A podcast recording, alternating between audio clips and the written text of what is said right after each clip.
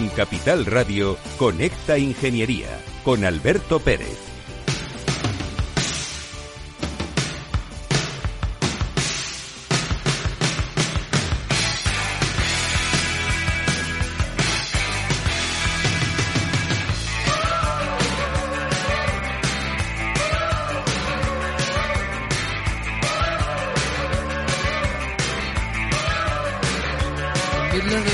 Buenos días, España. Amnistía, no. Buenos días, ciudadanos. Estado de Derecho, sí. Comienza con esta ingeniería. Y yo quiero dar una noticia que nuestros amigos de Falun nos han hecho llegar y por esa buena relación que tenemos desde nuestro colegio profesional, el Colegio de Ingenieros Técnicos Industriales de Madrid y graduados de la rama industrial, la noticia es la siguiente. Transforming Lighting, evento líder en el sector de la iluminación. El próximo día 23 de noviembre, en el mundo de la iluminación, hay una cita en Transforming Lighting. El evento líder del sector arranca la sexta edición con un encuentro que congregará a numerosos agentes claves como profesionales de la iluminación, diseñadores, arquitectos, ingenieros, facility managers, administraciones públicas y entidades privadas para hablar del presente y el futuro de la iluminación y sus sectores adyacentes. Una vez finalizadas las distintas ponencias y mesas redondas, habrá un cóctel y espacio de networking para los asistentes. Pues no te lo puedes perder, querido amigo. Si eres ingeniero o estás relacionado con el mundo de la ingeniería y trabajas en edificación, iluminación, etcétera, etcétera, etcétera, tienes que reservar tu inscripción a través del siguiente enlace: transforminglifing.org. Recuerda, 23 de noviembre, Espacio Diario Madrid, calle Larra 14 y el horario es de 9 a 2 y media. Esto es Conecta Ingeniería y comienzan los Reyes de la Mañana de los miércoles.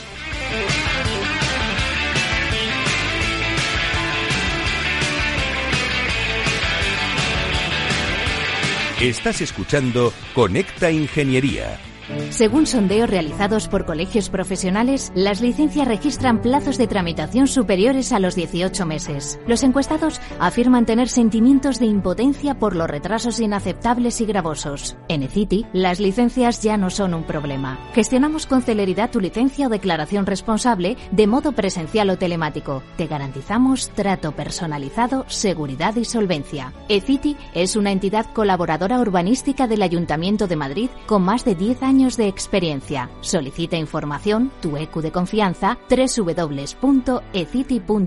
También puedes llamar al teléfono 914514499 o visitarnos. Estamos en la calle Jordán número 14 de Madrid. Acceso por el Colegio Oficial de Ingenieros Técnicos Industriales de Madrid.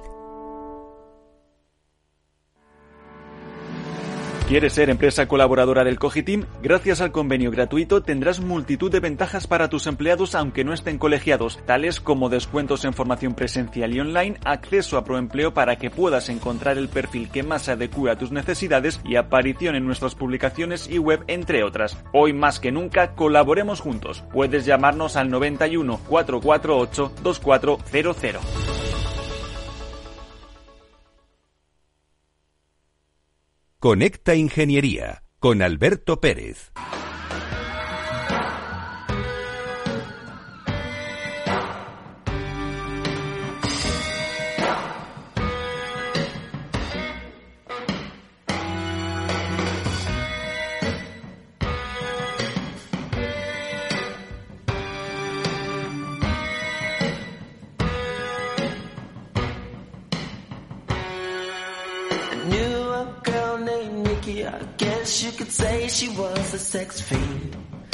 Has puesto una canción súper explícita de Prince, querido amigo. ¿eh? Muy buena, esta canción está en el LP de Pop Rain. Ay, qué de años hace. Bueno, ya sabéis que me gusta mucho. Juan Merodio, buenos días. Buenos días, Alberto, ¿qué tal? Eh, eres uno de los tíos más influyentes en el mundo del marketing digital, la inteligencia artificial, la tecnología. Estás que te sales, ¿no? Bueno, hago lo que me gusta, no sé si influyente o no, pero por lo menos sí comunico esa parte. Eso me gusta, porque hacer lo que a uno le gusta eh, le crea más energía le da más vitalidad. Y te da felicidad, que eso es muy sí, importante. Sí, es muy importante. ¿Cómo es el mundo de la ingeniería y la industria en relación a esa transformación digital que todos queremos que ocurra bueno, los que nos dedicamos a esto, otros están en, en, otras batuecas, ¿no? En otros lugares. Pero tú cómo lo ves? ¿Qué, ¿Qué, está pasando? ¿Realmente España se está transformando? ¿O esto del kit digital, por ponerte un ejemplo, que tú hablas en tus vídeos de ello, es meramente el tener una página web en cualquier posicionamiento de cloud y y SEO y SEM y todo esto. Cuéntenos. Bueno, digitalizarse es, mucho más, eh, pero la realidad es que poco a poco vamos avanzando. Eh, yo creo que más lento de lo que deberíamos. Al final siempre las empresas vamos un poco detrás de los consumidores. Los consumidores se adaptan mucho más rápido que, las empresas, pero creo que ya en los últimos, eh, te diría los últimos dos, tres años, eh, casi todo el mundo es consciente de la importancia de digitalizarse y que es más que tener una página web. Una página web es algo que ya se tiene que, dar por hecho, pero al final es ver cómo puedes utilizar los distintos canales digitales y no digitales y convergerlos, que esto es lo importante, porque al final si pensamos eh, cualquiera de nosotros está constantemente viviendo en los dos mundos, el digital y el no, y el no digital. ¿no? Y esto es donde nos lleva a lo que se llama tanto omnicanalidad, que no es tan sencillo al final hacer compatibilizar estos dos lados, pero ahí es la clave. Em, tú tienes muchos seguidores, ¿no? Por ejemplo, Rosa de Arriba, que es nuestra vocal eh, del Colegio Profesional de Ingenieros Técnicos Industriales. Buenos días, Rosa. Buenos días. ¿Por qué elegiste mm, a Juan para que hacerle la por Quiero que venga con esta ingeniería. Quiero que Juan sepa que tenemos un programa que, mm, de ingeniería que se llama Conecta Ingeniería y que lo que hacemos es transmitir a la sociedad una serie de valores para que todos conozcan qué se hace desde el mundo de la ingeniería. ¿Por qué se te ocurrió eso? Es una, una pregunta que tenía muchas ganas de hacerte. Porque la ingeniería nos tenemos que unificar al mundo. Como decía Juan, eh, hay que unir los dos mundos y los ingenieros nos cuesta mucho ir a la sociedad, o sea, em, mm, pasar a comunicarnos con, el resto de sociedad. Y para eso es importante pues traer personas como, como Juan. Juan, em, ¿trabajas mucho con ingenieros? Bueno, sí, al final trabajo mucho con perfiles técnicos, ¿no? Eh, yo le decía antes a Rosa, yo eh, estuve a punto de ser ingeniero, ¿no? Me quedé en el camino del, del 70%. Eh, tengo mentalidad de ingeniero, estudié ingeniería de, telecomunicaciones, pero realmente al final yo creo que, que es un tema de, de mentalidad y de estructura mental, ¿no? Y, siempre muchas veces se relaciona eh, que la comunicación y los ingenieros no está alineado, pero yo no estoy tan de acuerdo. Yo creo que es un tema muchas veces de que no desarrollamos esas capacidades o porque nos da pereza o porque a lo mejor en nuestra vida no lo hemos necesitado. Pero cada vez conozco muchas más personas con perfil técnico que les gusta la comunicación y que integran todo esto y además la disfrutan porque ven lo bonito que es. Porque además de todo es que hoy en día si no sales a la calle comunicando, eh, eres em, alguien que no tiene visibilidad, porque antes se decía, el que no está en Internet no está en el mundo. Ahora, el que no comunica no está en el mundo. Todo el mundo tiene que comunicar, ¿no? Y tres puntos. Mira, yo siempre lo veo desde tres lados. Tienes que ser bueno, proyectémonos como profesional, ¿eh? Tienes que ser bueno, tienes que aparentarlo y te queda la tercera pata, tienes que comunicarlo. Si cualquiera de esas tres te está fallando, no quiere decir que no te vaya bien las cosas, pero no estás sacando o teniendo el máximo potencial que puedes llegar a tener. ¿Qué te piden tus clientes? Sobre todo ver cómo eh, utilizar la parte digital para o hacer crecer sus negocios o reducir costes. ¿Pero ellos piensan que esto es la panacea o les haces trabajar? les hago trabajar. Mira, esa pregunta me encanta porque les hago trabajar y a veces creen que es la panacea como que esto lo delego en alguien y ya me soluciona. No, es el 50% del trabajo. Al final esto es un trabajo conjunto. Tú tienes que aportar tu parte, yo aporto la mía y si los dos trabajamos conjuntamente conseguiremos o tendremos más probabilidades de conseguir tus objetivos. ¿Pero son proactivos o reactivos? Cuesta, cuesta, son reactivos. Y eso muchas veces te lleva a... ¿La desesperación? Eh, sí, iba a decir problema, pero me suena mejor desesperación, eh, a que te reclaman, imagínate, es que no hemos conseguido los resultados, ya, pero es que no me has dado esto, no, pero es que no me has conseguido, entonces entras en un bucle y al final también he aprendido con el paso del tiempo a identificar esos buenos clientes, es decir, esos clientes que realmente están quieren estar involucrados. En todo proceso de venta, todo el proceso de generación de riqueza, en todo proceso productivo, ¿tenemos que elegir buenos clientes? Desde mi punto de vista, opinión personal, sí. ¿Y desde tu punto de vista profesional? Sí. Creo que hay buenos y malos clientes eh, desde...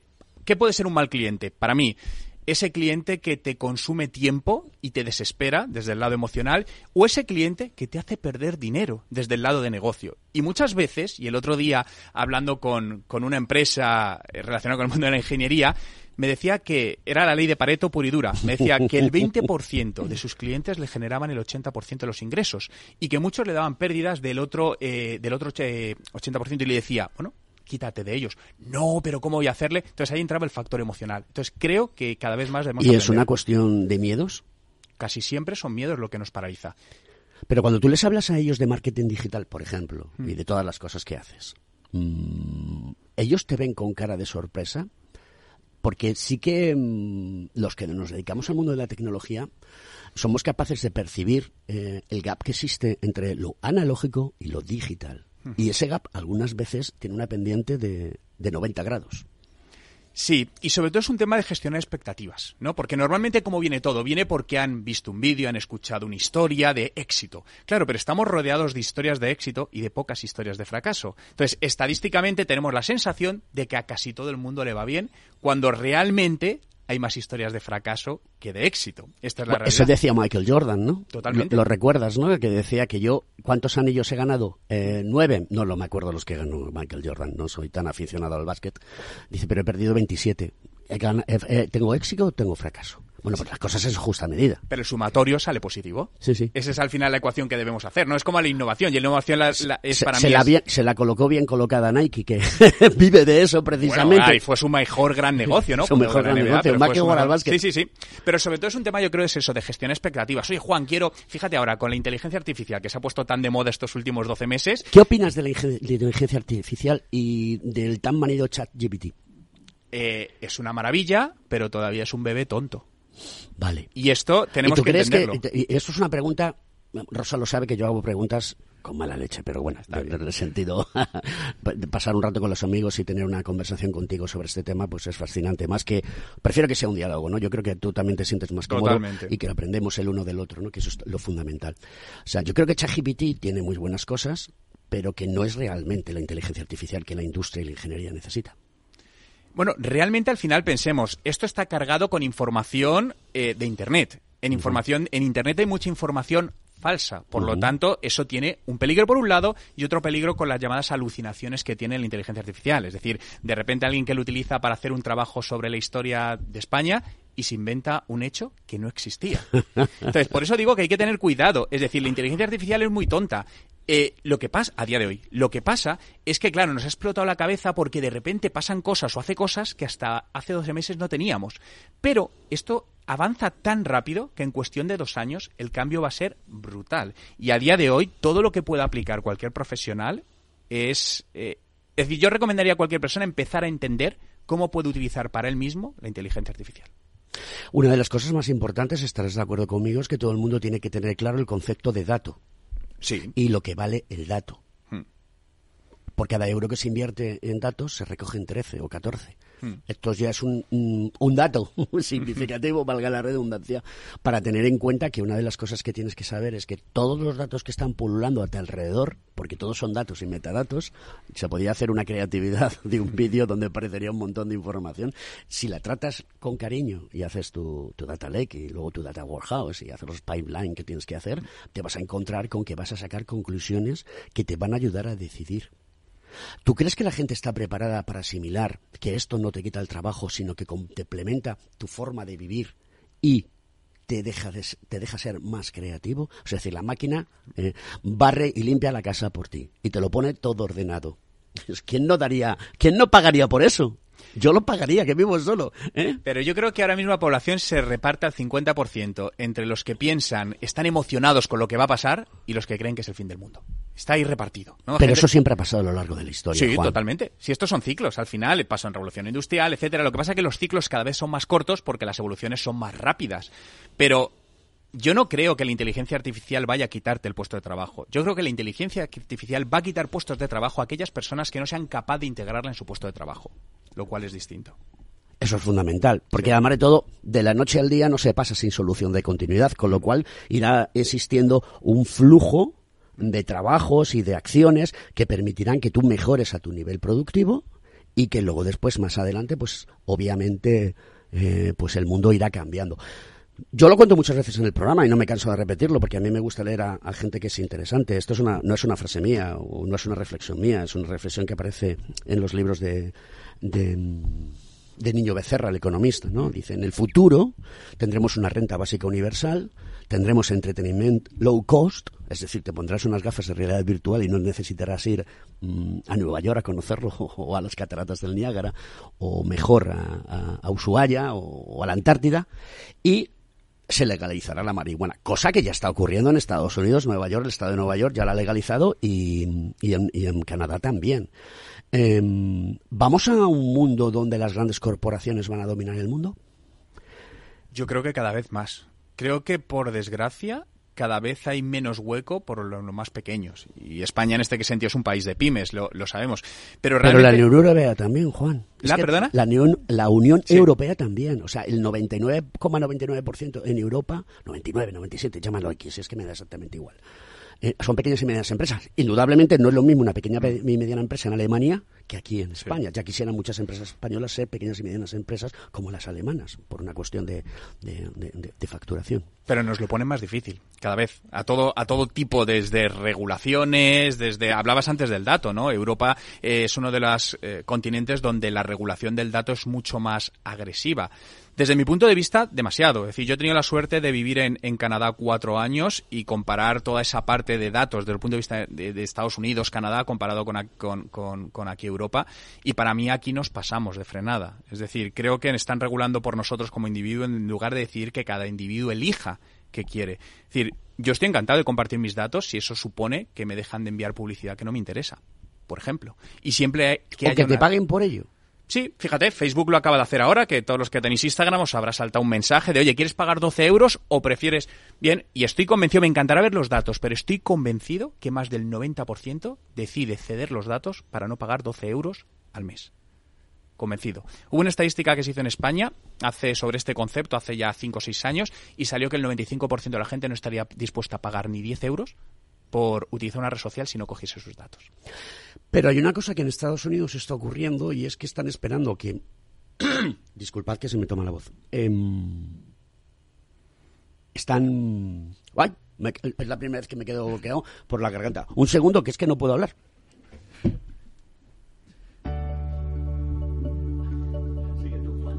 Puesto música, creo. No, no, no. Ah, vale, vale, vale. No, no, no. Eh, a, ver, Estados Unidos... No me había pasado nunca esto, Juan, discúlpame. Nada, no, esas son cosas del directo, además. no, no es que no me había pasado nunca. Llamaré a todos que se me ha tomado así de golpe y por razón, perdona. Así que cuando saca Estados Unidos nos hemos puesto nerviosos. No, no, nerviosos no. Es que Estados Unidos lo que está haciendo es esperando que la Unión Europea saque su reglamento para ella ver qué hace, si lo adopta o lo mejora o le quita, porque quieren saber lo que están haciendo los europeos. Esto es curiosísimo, pero es que vamos a ser tan topes que no se lo vamos a vender. Y los, eh, los chinos ya están empezando a, a decir que hay que regular porque es que se les puede volver la máquina en contra. Bueno, los chinos están muy regulados a nivel de datos. Fíjate la locura que hay allí con el control de la población a nivel de simplemente información con cámaras de, eh, grabación que hay por las calles. ¿no? Es un, es un tema quizás ahí, ahí muy extremo. Pero yo soy un defensor de la libertad del individuo, por lo tanto eso incluye los datos digitales, que cada uno decida. Eso sí, que haya una transparencia. Creo que todavía faltan implementación de tecnologías que nos permitan esta transparencia y trazabilidad, que es cuestión de tiempo, por ejemplo, con el blockchain, que llegará a esto y podamos tener identidades digitales verificadas donde sepamos qué pasa de verdad con nuestros datos. El otro día hablaba con un amigo sobre el blockchain y decíamos, y me, argumentaba una cosa que era cierta. Se ha, se ha, lanzado tanto al lado de las criptos que realmente la gente no sabe utilizar el blockchain en una cadena de bloques para asegurar, por ejemplo, la trazabilidad de un producto. ¿De acuerdo? Y que muchísimas cosas están, están eh, necesitando ese blockchain. Tú como experto en este mundo, eh, las empresas del 0 al 10, ¿qué, qué, notas las darías? De, posicionamiento, eh, quieren hacer muchas cosas pero no saben lo que quieren hacer, están preparadas para dar el salto, tienen personas formadas, porque claro, te tienes que encontrar de todo, esto debe ser una selva, en el buen sentido de la palabra, ¿no? Cuando llegas a una empresa, ¿qué decisiones tomas? ¿Qué es lo primero que haces? ¿Cómo es tu forma de trabajar? ¿Qué resultados no prometes, pero sí dices, oye, mira, esto se puede llegar si haces los deberes, eso es indudable, si no haces los deberes. Quieren un 9, pero invierten un 3. Lo cual ahí sale algo raro, ya, ¿no? Es decir, es eh, había, hay por ahí, había un meme que me gustaba mucho, ¿no? Que decía, eh, esto es lo que quiere un cliente y te ponían un dibujo maravilloso y este es el presupuesto. Y era un esbozo a mano súper cutre, ¿no? Entonces, realmente es eso. Al final hay una, hay, hay un gap demasiado grande entre todo eso, entre ser realista con la, con la situación, ¿no? Y, y, sobre todo, fíjate, a nivel digital, si nos vamos en el tema de redes sociales, yo sigo viendo, y después de años, y sigo sin entenderlo, la preocupación por el número de seguidores en una red social, cuando ya vemos que es algo totalmente absurdo, no tiene ninguna relación, ninguna, el número de seguidores con el alcance. Y lo podemos ver. Podemos ver marcas que tienen cientos de miles de seguidores en sus redes sociales, publican algo, tres me gusta. Ahora es un tema de algoritmos, pero seguimos teniendo esas métricas vanidosas, que son un poco las que se han utilizado siempre. Que alimenta nuestro ego. Correcto. Lo más potente o más peligroso, según se mire. O sea, que no todo el mundo hace buen contenido. Claro, ¿cuál es el problema? Es que ya, ¿qué es buen contenido? Es decir, hay exceso de contenido. Hay muy buen contenido que no llega a casi nadie. Y hay muy mal contenido que llega a mucha gente. Al final esto se trata de seducir al algoritmo de las redes sociales. Si tú consigues seducir ese algoritmo, el contenido va a llegar a mucha gente. ¿Cómo se aprende del algoritmo, por ejemplo, de una plataforma como X, por ejemplo? Pues eh, prueba y error, porque realmente son algoritmos tan complejos que no vas a saber obviamente todas las pautas, ¿no? Pero vas entendiendo un poco, oye, ¿qué es lo que hace que algo funcione mejor? Oye, pues sabemos que la interacción en los primeros minutos los es, es algo clave, que, pero, pero fíjate lo curioso que mm, decías X, pero mira, voy a coger Instagram con los vídeos, los reels tan famosos, una misma cuenta publica un reel, llega a mil personas, una misma cuenta publica un reel y llega a 60 millones de personas. ¿Dónde está la diferencia? Correcto. El algoritmo decide enseñarlo o decirle pararlo. Y lo vemos. Vemos en las estadísticas cómo de repente publicas algo Pero y hace el ¡paf! algoritmo está programado por un ser humano. Tengo mis dudas. La base. Ostras, qué bueno. La base. De hecho, fíjate, quiero haceros una pregunta y una reflexión. Eh, Habréis escuchado que, que las redes sociales nos escuchan. Da la redundancia. No, es que estoy hablando de algo y me sale publicidad. ¿Os ha pasado alguna vez que no estéis hablando de algo, lo habéis pensado y os sale publicidad poco? Sí, en ¿Ah? algunas ocasiones. ¿Vale?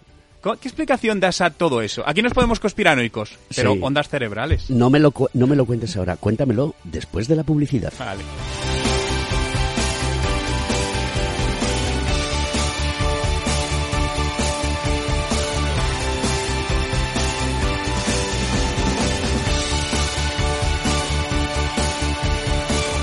Conecta Ingeniería con Alberto Pérez.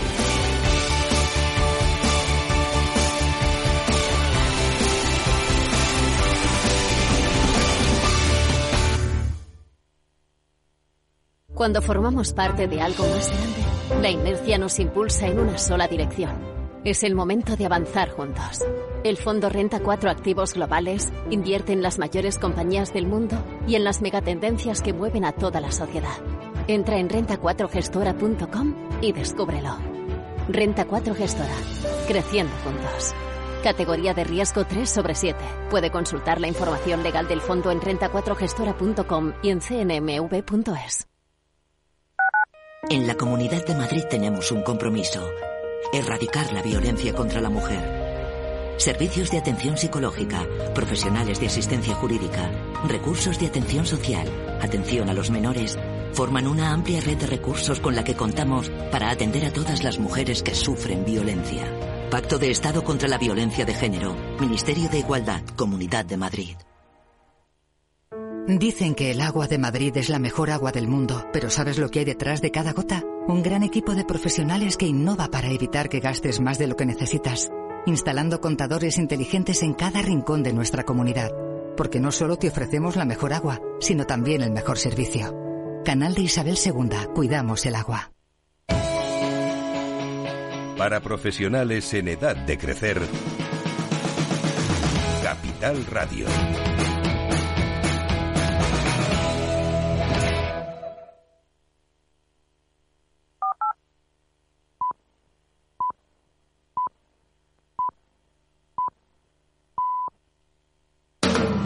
Capital Radio, 10 años acompañándote.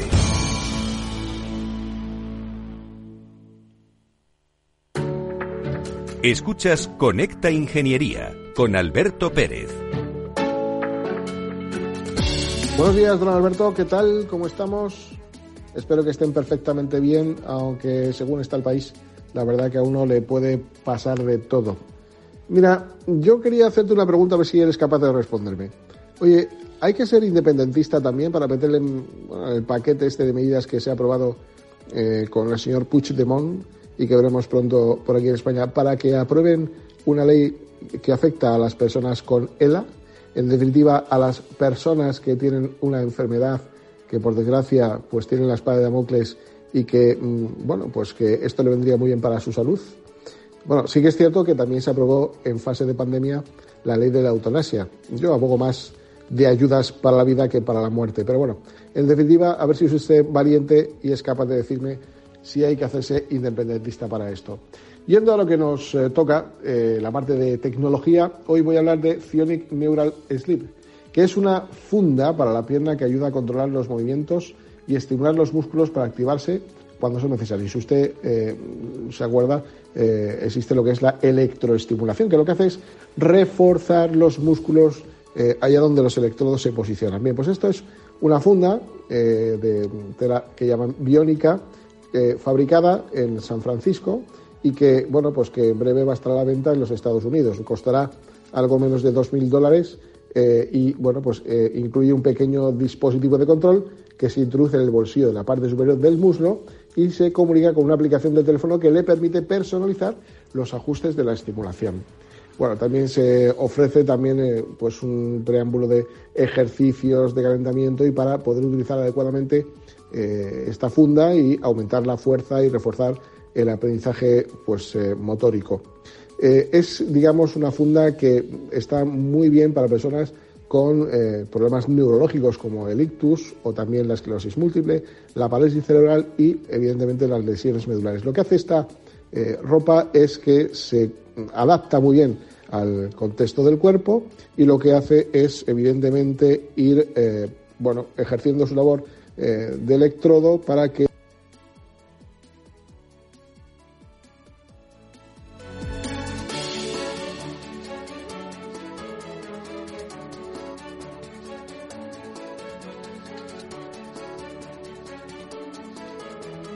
Bueno, se nos ha quedado eh, un poco pillado el audio.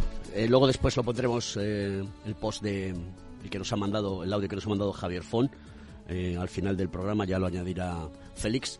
Pero sí que quería contestarle, señor Font. A ver, mm, valentía. La valentía es atenerse al Estado de Derecho. Y la valentía es ser un demócrata. eso es valentía.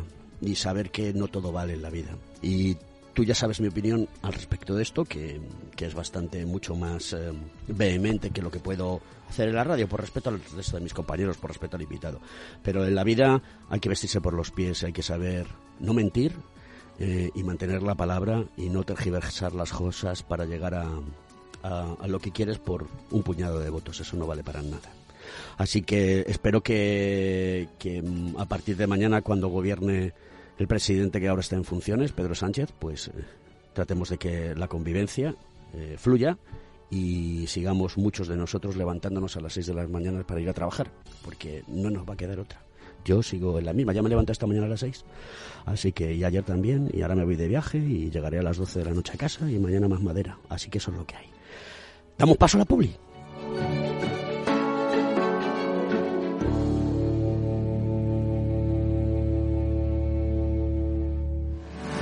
¿Estás colegiado en el Cogitim? ¿Piensas que por Novisar no necesitas la colegiación? El colegio es tu mejor aliado. Siempre estará en tu desarrollo profesional, ofreciéndote servicios como asesoramiento técnico, legal, laboral y fiscal, además de numerosas herramientas competitivas como formación presencial y online, acreditación de PC ingenieros, software técnico, networking y otras muchas. Porque creemos que trabajando juntos podemos construir una sociedad mejor. Colégiate. Más información en www.cogitim.es.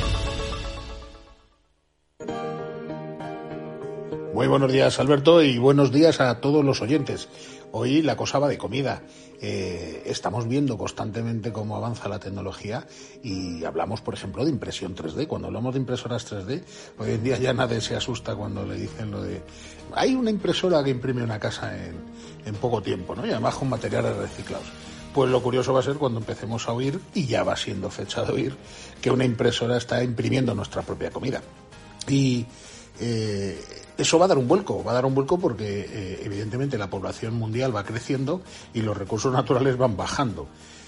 Cada vez es más barato eh, adquirir productos de comida, vamos a decir, sintética o no natural o proveniente de creación artificial y cada vez hay más variedad de productos. Hay carne, hay pescado y hay derivados de un montón de, de, productos alimenticios que en base a síntesis proteínica o en base a determinados eh, alimentos que son fáciles de cultivar y que son rápidamente recolectables, está siendo furor eh, en el mercado y han bajado muchísimo los precios. Es verdad que es una tecnología que todavía no está plenamente integrada en la sociedad, pero cuando las cosas empiezan siendo grandes, caras y lentas, terminan en poco tiempo siendo rápidas, pequeñas y económicas. Este es el caso de la comida que se imprime con impresoras 3D o de la carne que se hace por, eh, por procedimientos de, laboratorio y que, bueno, pues eh, mucha de la gente que la ha probado dice que el sabor no deja lugar a dudas, que parece que merece la pena. Aparentemente los técnicos y los expertos que han estado mirando siempre cómo llevarse a la humanidad al espacio eh, hablaban de comer insectos o cucarachas, sé que suena mal y escatológico si me apuras, pero, pero bueno, pues era una forma de, adquirir de forma alimenticia proteínas para el organismo humano sin que tuviera que costarnos demasiado llevar vacas al espacio y darlas de comer y de beber tantísimos kilos como necesitan ellas. Al final, bueno, pues parece que la cosa, eh, si hay suerte, nos escapamos de comer insectos y bichos y terminaremos comiendo pues otra cosa que saldrá de impresoras 3D o de bidones de acero inoxidable donde eh, se cultiva carne cultivada, como ya sucede, y que bueno, pues eh, empezando por los israelitas que pusieron en marcha hace relativamente breve tiempo unas, unos procedimientos de, de comida y otras empresas que han lanzado productos similares, parece que la vía va por ahí. Va por imprimir comida a base de proteínas y a base de síntesis de vegetales y de algas eh, que permitan que nos alimentemos de una forma más sostenible y más rápida, de una manera que en el futuro creo que sea incluso más económica y con un poquito de suerte pues más saludable y a ver si hay más suerte todavía y es tan bueno, tan rico como lo que comemos ahora. Muchísimas gracias a los oyentes, un buen, eh, un buen eh, miércoles para todos y nos veremos delante un chuletón. Mientras tanto, Alberto, un saludo.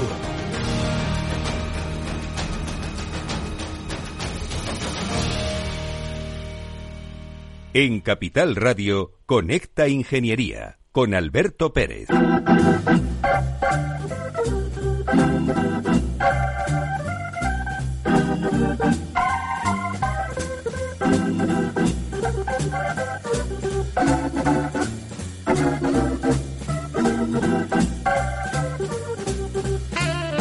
Bueno, pues seguimos con Juan Merodio aquí en Conecta Ingeniería Los Reyes de la mañana de los miércoles, este programa del Cogitín para la sociedad y que quiere contar cosas interesantes y que la gente aprenda.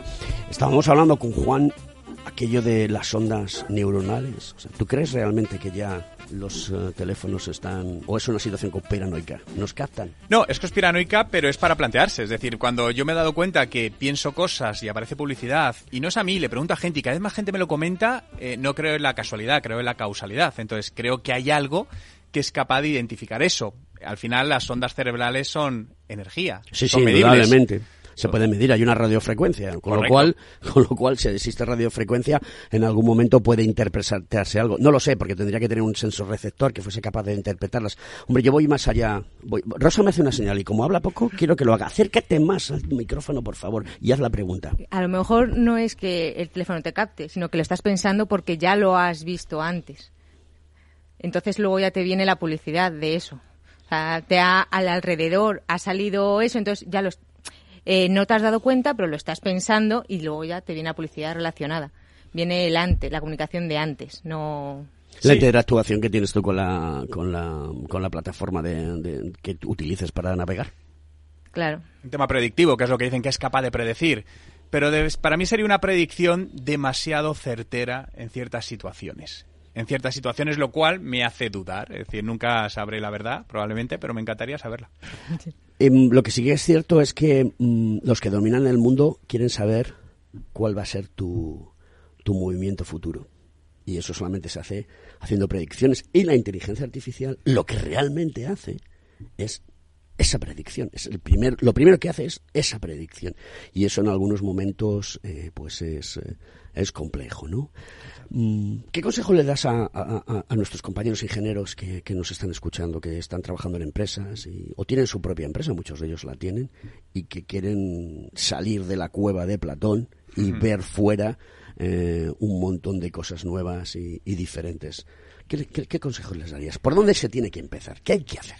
Mira, yo, yo creo que el aprendizaje, la digitalización, todo es un proceso iterativo. Es decir, que no, el viaje nunca acaba, es un proceso continuo. Y todo debe empezar por hacerse las preguntas de qué necesito solucionar o mejorar. Al final no es, oye, he visto qué hace, no, no. ¿Qué problemas tienes a día de hoy? ¿Cuáles los ordenas por orden de prioridad? y qué herramientas hay que puedan solucionarlo. Llámese inteligencia artificial, llámese, me da absolutamente igual, pero todo debe partir de buscar soluciones a un orden de prioridades de problemas o cosas que quieres mejorar. Oye, necesito reducir costes porque me ha bajado el margen. Por ejemplo, vale, ¿cómo puedo hacerlo? ¿En qué línea? Y todo siempre, siempre basado en datos, que es lo que estábamos hablando. No te voy a decir que la intuición fuera, pero la intuición dejémosla ahí a un 20%. Al final el dato manda y el dato se equivoca menos que tú. Eso está clarísimo. Tienes 14 libros publicados si no me equivoco. ¿De acuerdo? Pero, y algunos son muy interesantes. Dices, el metaverso para las marcas y los negocios. El metaverso mm, es una cosa que antes era Miss Reality, ¿de acuerdo? Realidad virtual, realidad aumentada, y que ya lleva muchos años en, el mercado. Pero ¿no crees que ha sufrido una performance demasiado excesiva y que como que ha existido ahora una caída, ¿no? Es el, ¿cómo se dice? El ciclo de ¡Ay! Que no me sale de Gardner. Mm. ¿Vale? ¿No crees que, está, que, eso ha cambiado, que ya no se habla tanto de metaverso como antes? Porque yo, que soy experto en realidad virtual aumentada desde hace unos años que, hice el máster, eh, no ha habido una evolución tan grande. ¿eh? Pero ha habido un hype muy grande. Igual que está pasando el hype con la inteligencia artificial, hace dos años le tocó al metaverso, subió y ahora se sigue trabajando en la sombra. Lo que pasa que se aceleró de manera brutal, igual que ahora se ha acelerado. Al final, siempre tenemos que tener burbujas de algo y al final dar noticia con todo eso. ¿Cuál es la regla de los tres segundos?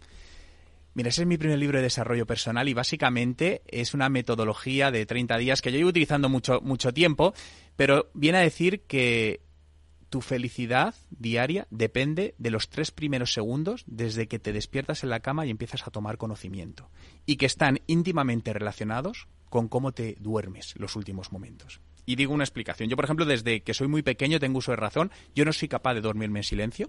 Necesito ruido, algún tipo de ruido.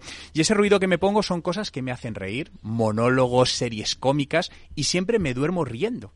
Y al final eso me ayuda a tener una noche mejor, un mejor descanso y esos tres primeros segundos que te despiertas, que sean mejor, es el levantarse el pie izquierdo, creo que se dicen es el bueno, ¿no? No sé cuál es con eso, pero bueno, con el que cada uno se levante bien, pero empezar así el día bien. Y yo que me, que me, que me duermo escuchando radio, ¿qué, ¿qué puedes decir sobre esta situación? ¿Cómo me levanto por las mañanas? No, no, perfecto. Al final te, es escuchando alguna cosa. Es decir, yo muchos años me acuerdo, escuchaba programas como Iker Jiménez de radio, etcétera, y me dormía con ello. Pero creo que al final es cada uno tiene que encontrar con qué se puede dormir bien para levantarse bien. Intentar, sobre todo intentar ser consciente esos tres primeros segundos desde que te suena el despertador y dices, joder, me tengo... pero convertirlo en positivo. Félix me dice que con jazz duerme. Félix, que es un, apasionado del mundo de la música, hace sus jazz session y entonces eh, mola mucho. Hay que ir a verle un día de estos.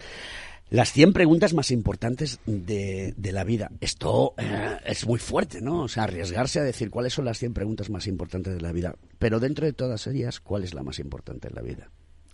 Para mí, ¿qué después de la muerte? Básicamente ese es un, video, es un libro que hice en un momento delicado de mi vida de reflexión y empecé a hacer, porque llevaba tiempo escribiendo preguntas eh, que me surgían por la cabeza y dándole respuesta. Entonces decidí plasmarlas en un libro, ¿no? Y realmente para mí una de las más eh, importantes es que qué hay después de la muerte. Al final somos energía, creo Eso en las no te quepa la menor duda. Y los que somos ingenieros y tú que has estudiado ingeniería, lo sabes. Claro. la materia es energía, ya lo dijo Albert Einstein hace mucho tiempo. Oye, la Web 3, Es también otra de las cosas que, que también se puso muy de, de, moda en un momento dado, pero que se ha callado un poco por la inteligencia artificial, aunque la inteligencia artificial lo inunda todo, que es, digamos, la madre de todos los datos y la inteligencia artificial. Pero converge todo. ¿eh? Al final la web 3 va a ser la evolución de, la web 2, donde va a ser una web más experiencial, una web que va a, a, gestionar mejor la privacidad de los datos de cada uno de nosotros y una web donde vamos a poner a los usuarios, a todos nosotros en el centro, no solo como creadores de contenido, sino como generadores de riqueza. pensemos ahora mismo, nosotros como consumidores hemos generado, hemos hecho ricas a las redes sociales, generando contenido, lo hemos hecho nosotros no ganamos nada. Efectivamente. En cambio, si democratizas y dices, oye, yo debería recibir una parte de ese pastel, por decirlo así, y eso es uno de los conceptos que tiene la Web3, al final ser, ser partícipes de esa comunidad y recibir beneficios por ello. Business Factors. 10. Hmm. ¿Cuál de esos 10 business factors, es decir, cómo, cómo evitar que, que, tu empresa se muera, ¿no? Es lo que dices en el libro. ¿Cuál es importante? ¿Qué, qué, menos puedes decir? No digo que me digas los 10, porque la gente tiene que leer el libro, pero a lo mejor sigue alguno de los son importantes para que tu empresa continúe, porque, insisto, son pequeñas y medianas empresas las que, las que tenemos eh, en nuestro ecosistema empresarial. El primero, la web. Es decir, la web como un elemento estratégico del negocio, no como algo que hay que tener. Pensemos que la web es como tu casa. Si tú invitas a gente a tu casa, querrás tenerla limpia, agradable, que huela bien. Tu, web tiene que ser lo mismo. Tu web no solamente es una, es una pantalla virtual donde la gente entra. Tienes que tenerla estratégicamente pensada para que el usuario cuando entre haga sin darse cuenta lo que tú quieres que haga y a partir de ahí generarte negocio. Nueve factores de la transformación digital en la empresa. Mm, ¿Cuál es el factor principal? Para mí a día de hoy nuevos modelos de negocio. Es decir, que un negocio no solo tenga una línea de negocio, un modelo de negocio, sino que sea capaz de establecer paralelamente nuevos modelos de negocio que están surgiendo constantemente para hacer que la empresa sea más resiliente y más sostenible en el tiempo ante todos los impactos que llegan. Y ¿Estamos hablando de transversalidad? Sí, es decir, es como montar microempresas o microlíneas dentro de, una empresa. Es decir, si vendes productos, ¿estás pensado en hacer un modelo de suscripción? ¿Por qué es importante el marketing de contenidos, como dices en tu libro, para, eh, hacer tu estrategia de, empresa? ¿Por qué el marketing? ¿Qué tienes que contar? Contenido eh, es eh, contenido y continente. Tienes el continente y el contenido es todas esas cosas que quieres contar, que quieres que se sepa de tu empresa. ¿Por qué es importante? ¿Por qué hay que comunicar? Porque ¿qué hacemos en Internet? Buscar respuestas a preguntas que tenemos, a cosas que queremos saber. ¿Qué tiene que hacer una empresa? Dar esas respuestas a través del marketing de contenidos. Estratégicamente es buscar con datos tu posible cliente, qué preguntas se está haciendo y generar ese contenido y ponérselo delante en el momento adecuado, en el formato adecuado y con la extensión adecuada. De las 20 herramientas de marketing digital para tu empresa que tú hablas en tu libro, ¿cuál es la que a ti te más te ha fascinado y cuál es la que dices, jolines, esta es la que tenemos que tener todos para, para triunfar? Gestor de tareas, es decir, herramientas que más allá del email, que para mí es un ladrón de tiempo, te ayuden a gestionar tu agenda, tus tareas de una manera estratégica pensada en la optimización del tiempo. Tú fíjate cómo cambia la forma de pensar de las de las personas y cómo es la evolución, donde mm, cuando todos teníamos el email, yo dije, qué maravilla de invento. Para, yo era un niño, ahora soy joven, ¿a que sí, Rosa? ¿A que soy joven? Buenísimo.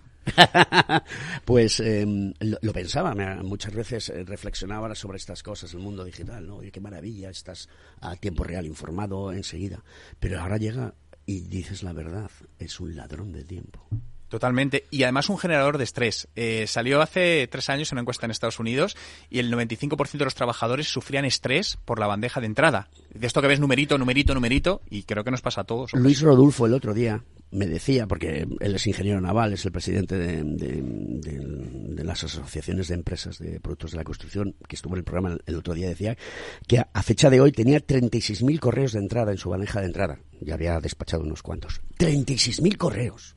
Claro, pero eso, desde mi punto de vista, yo siempre he trabajado con lo que llamo bandeja cero. Es decir, no te vayas a la cama sin que la bandeja de entrada haya cero. Organízatelo, ponte alertas, cámbiatelo, pero entrar en una bandeja de entrada y ver acumulado. Es una locura. Yo no podría vivir así. No, no, no, no se puede vivir así.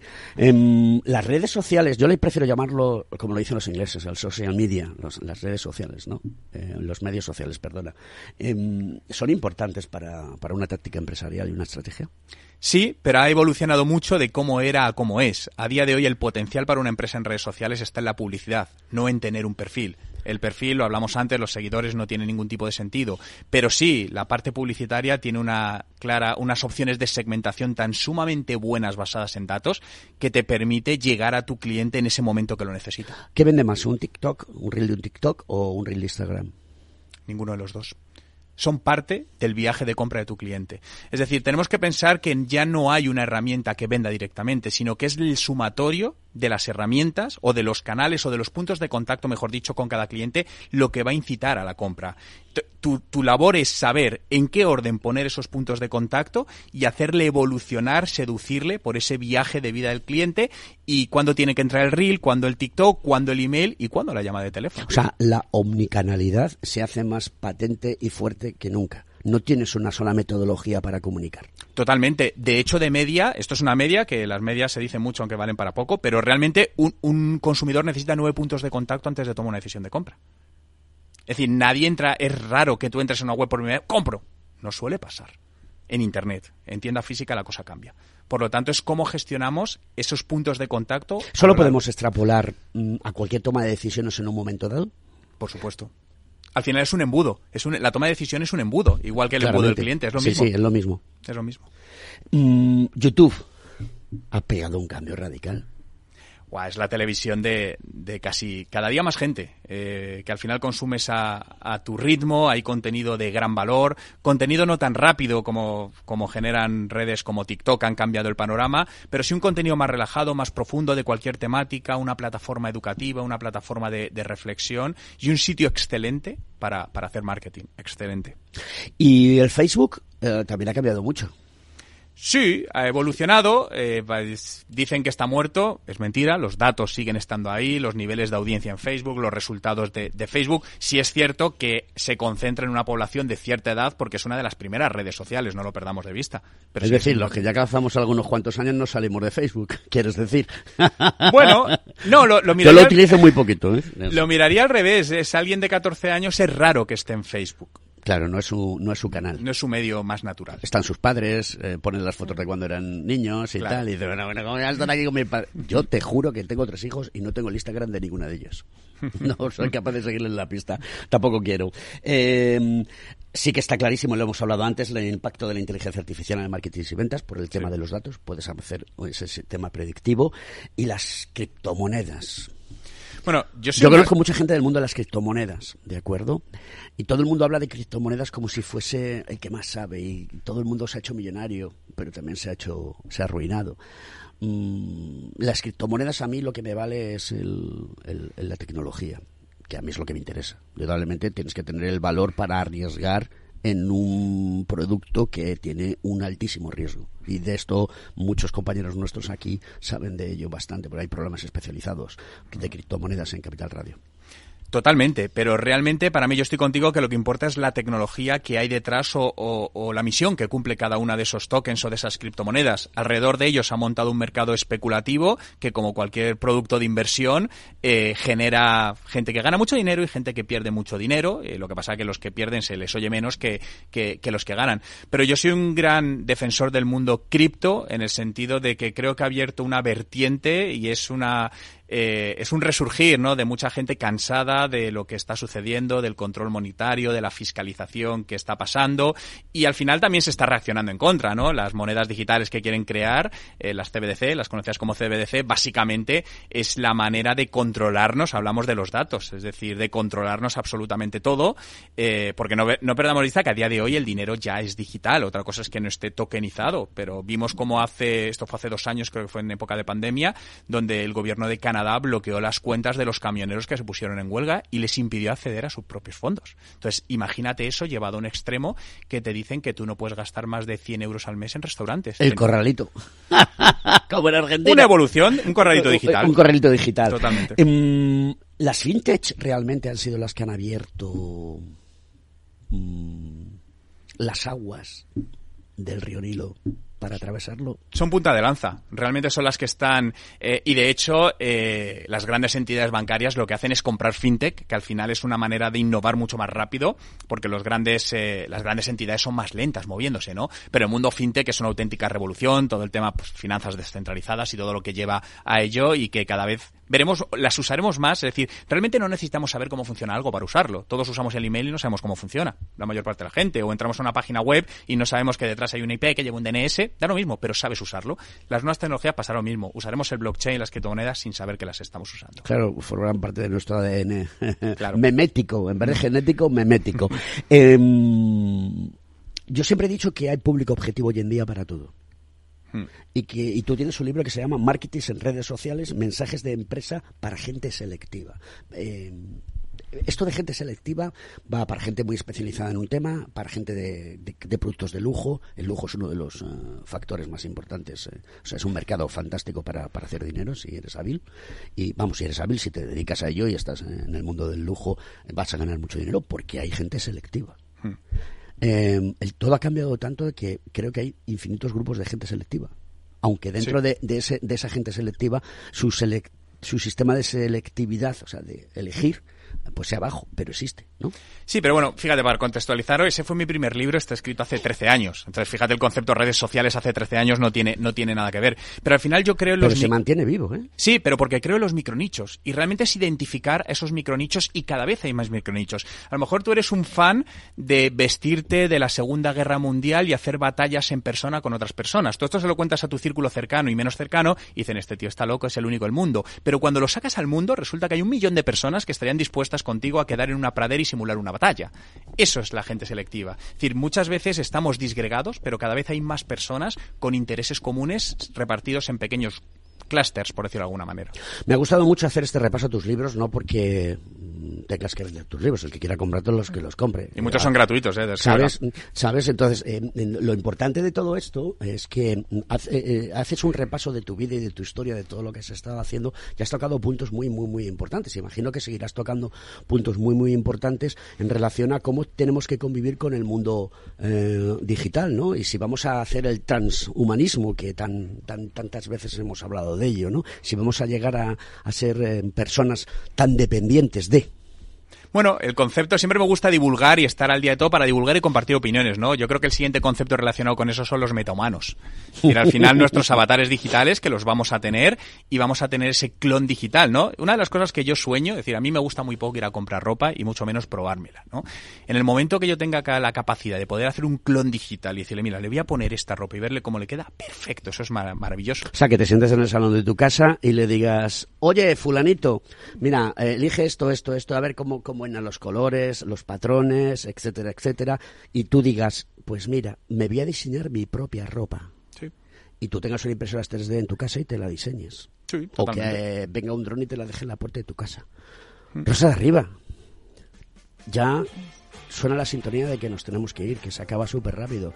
Eh, yo siempre lo digo, eh, la radio, el tiempo se va como, en la radio el tiempo se va como el agua entre las manos.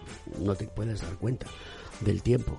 Oye, muchísimas gracias, Rosa, por haber elegido a, Juan, que ha sido un placer tenerle aquí. gracias, Rosa. ¿Eh? Gracias por venir. Eh, ha sido fantástico y por el trabajo que has hecho. Y, oye, ya sabes, traernos a, gente súper interesante al programa y que, y que sirva para amenizar todo aquello que hacemos en el mundo de la ingeniería. Que todo lo que nos ha contado Juan está muy, muy, muy enfocado con la ingeniería. Yo siempre digo la misma frase. Aquel que utiliza el ingenio es ingeniero. ¿No tienes nada que decir? Manda un mensaje a los colegiados o algo. Ya sé que te... Que nos vemos este viernes en el Metropolitano para la este cena viernes, Muy bien, ¿eh? ¿A qué hora es? A las nueve. Llamar al colegio para reservar vuestro sitio. Y ya, ya, ya, ya, es tarde. Ya no hay sitio ya es dentro de un par de dos días. Bueno, pues nada, transmite. Pero que todos se lo pasen muy bien, que lo hemos hecho con mucho cariño y yo creo que es algo que lo vamos a recordar siempre. Juan Merodio, muchísimas gracias por estar en Conecta Te esperamos otro día, querida Rosa. Hasta la próxima que vengas a contarnos más cosas. Y esto es Conecta Ingeniería. Simplemente, para todos vosotros, lo mejor de la semana. Conecta Ingeniería con Alberto Pérez.